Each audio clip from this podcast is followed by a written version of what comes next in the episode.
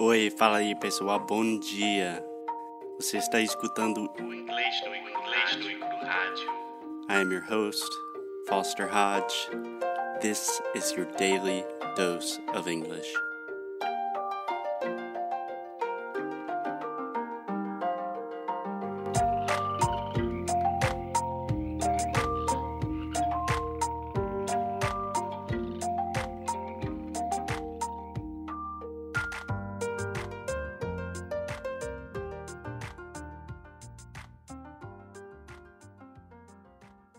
Hello, hello, hey, what's up, guys? It's Foster from English no Crew. I'm here with Alexia. Say hey, Alexia. Hello. Hello. Hey. Hello. So, Alexia, how about you tell us what we're going to talk about today? Well, we are going to continue the acronyms, but this Uh-huh. time is for business. Okay, so just one thing, Alexia. That really open A sound, the ah, ah. I'm hearing you say yeah. acronyms, but it's acronyms. So open your mouth wide. Acronyms. There we go. But first, before we start this one, I'm going to say a word that I had to practice a lot uh, since the last episode. Okay. So, just to fill you guys in, if you did not listen to the last episode about acronyms, Alexia had a very difficult time saying the word determined. So, Yes. I like to because which which it was like TBD, right? To be determined. Ha Yes. ha ha. Nice. One point for Team Alexia. I will give that to to, be you. determined. Yes. cool. So, Amo, in business English, everyone wants to use business English. All my students want to learn business English. And a really important thing is when we're talking about business, we use a lot of acronyms. I don't know why. I think it's kind of stupid, but we do it, so we have to learn it. So, you ready to go? yeah. Yes, I'm ready. Let's go. Okay, Alexia, you study business in college, right?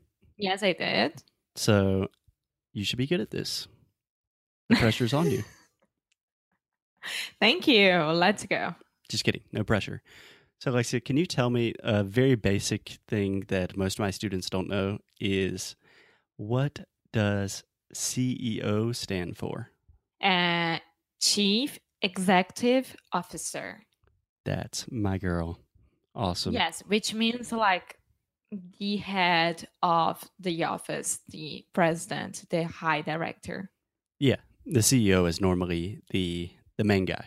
He's the boss. Yeah. Yeah. It's a boss. So, what about there are a lot of he things. or she. Let's do it. He or she. The future is female. Hashtag feminism. Yes. We can't forget that. Great. Mhm. So there are a lot of these with when we talk about like the executive department of a company. So we have, for example, the CFO. It's from the financial, right? Uh huh. So what does so CFO it's for? Chief Financial Officer. Perfect. Perfect. And I'll give you a tip when you're talking about marketing. We have the CMO. Yes, Chief Marketing Officer. Awesome. And you can pretty much apply this structure to any department, like the CTO. I see that a lot in new startups. The chief technology officer. The COO is the chief operating officer, operations officer. Say a lie. Operating, I think. Yeah. It's kind of stupid that I have an MBA and I still don't know some of these acronyms. So, like, so do you know what an MBA means? Yes, it's a Master in Business Administration. Perfect. A master's. So master's always has the S. Okay. It's a Master's in Business Administration. Perfect. So, Alexia, can you think of any other acronyms that are related to business? I can't, well, I can't remember of any acronyms, but really, really dumb things that people say during the day, if you want me to say it. Yeah, please. I love listening to dumb things that people say in offices. Não, it's just like this. Hoje eu tenho um call com o CEO de não sei aonde. as pessoas sempre usam call ao invés de falar, tipo, uma reunião por telefone ou um meeting para falar de reunião normal. Então, eu acho isso um pouco desnecessário. É. Amor, você não pode me ver agora, mas é a coisa que me irrita pra cacete. É que eu amo o Brasil, eu amo os brasileiros, todos os meus alunos queridos, mas tentando colocar algumas palavras americanas em, eh, sei lá, um ambiente de negócios não ajuda. Budget, budget, sempre, sempre escuto isso. Porque o budget, a gente não tem o budget, porque o nosso budget.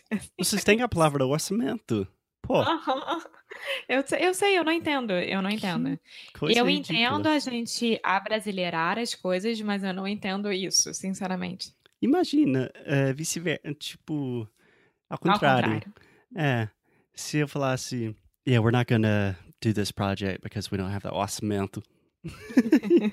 you know? Yes, yes, I think it's really weird, but that's fine. Yeah. So we have a phrase in English that we say fake it till you make it. Mhm. Do you understand that? Yes, I do. Which is pretty much just try to go with the flow. Another good idiomatic expression, but just act like everything's okay and you can kind of pretend that you know what you're doing, even though you really don't. Aham. So, my advice with business English is don't do that. so, if you want to be like, bom, cara, quando eu estava fazendo mi, eh, o meu MBA e agora eu tenho um call com o CEO, não é muito legal fazer isso, não. É, MBA a gente sempre usa porque realmente é um nome de um curso, né? Aqui. É, então, MBA. MBA até ok. Mas o, o seria call, MBA, né? budget. É, mas é em inglês, né? Então é MBA na FGV. Masters in Business Administration na FGV. Eles não colocam MBA. Okay, Nunca. okay. Mas enfim. Yeah, I imagine some some of my students will be mad at me for giving this rant. Alexia, do you know what DIY means? Do it yourself. Nice. Can you explain what that means? Because there's a huge movement with business, with projects, just tons of stuff happening in the US and I think Brazil with DIY.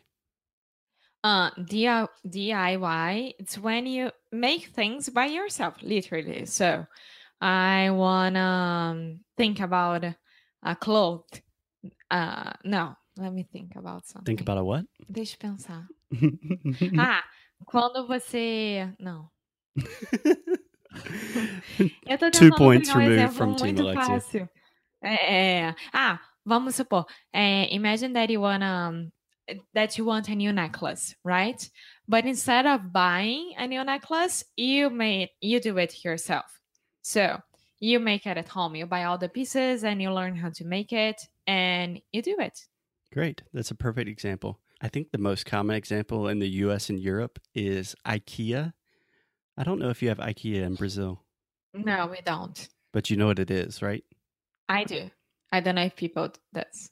So IKEA is a huge company based out of uh I want to say Switzerland, but that's not right. It's a European company. And all of their furniture is DIY. So they just send you a box and then you make a couch with the materials in the box. yes, it had. Well, they have stores everywhere, everywhere in the world, but South America, I think. Yeah. Yeah, they'll get there one day. So, Alexia, just to finish things up, this is not an acronym, but it's a good business phrase and a relevant phrase, I think. Do you know another way to say when you're really doing something yourself and you're starting from the very beginning? You can say you're starting from, Zero. yes, you can say that, but not what I was thinking of, I don't know. from scratch. From scratch. Yeah. Have you heard this phrase? Scratch é tipo rascunho, right? Yes. É, os primeiros rabiscos. Yeah. So if you say I'm starting something from scratch, like we are building this new business from scratch, or I am making this new recipe from scratch, that means you are starting from zero from the very beginning. You could even say that with your English. I'm starting from scratch. Last but not least, there is a good podcast called From Scratch that is about starting businesses. And it interviews a lot of famous businessmen and women. And it's really good, relevant to the theme of today. That's nice. Thank you. Yeah, of course. Any questions about business, acronyms, uh, anything like that, Alexia? Não, agora eu vou lá para cima, sentar na minha table e mexer no meu mouse para falar com as outras pessoas e fazer um call. Ah, nem vem. Nem vem. então tá, amor. É, vamos terminar aí. okay, guys. So I see you tomorrow, maybe, or I don't know, in two days. Yeah, we'll see you soon. TBA. Yes. To be announced. TBA. Or TBD, to be determined. Okay, see you, Alexia. bye bye. Bye.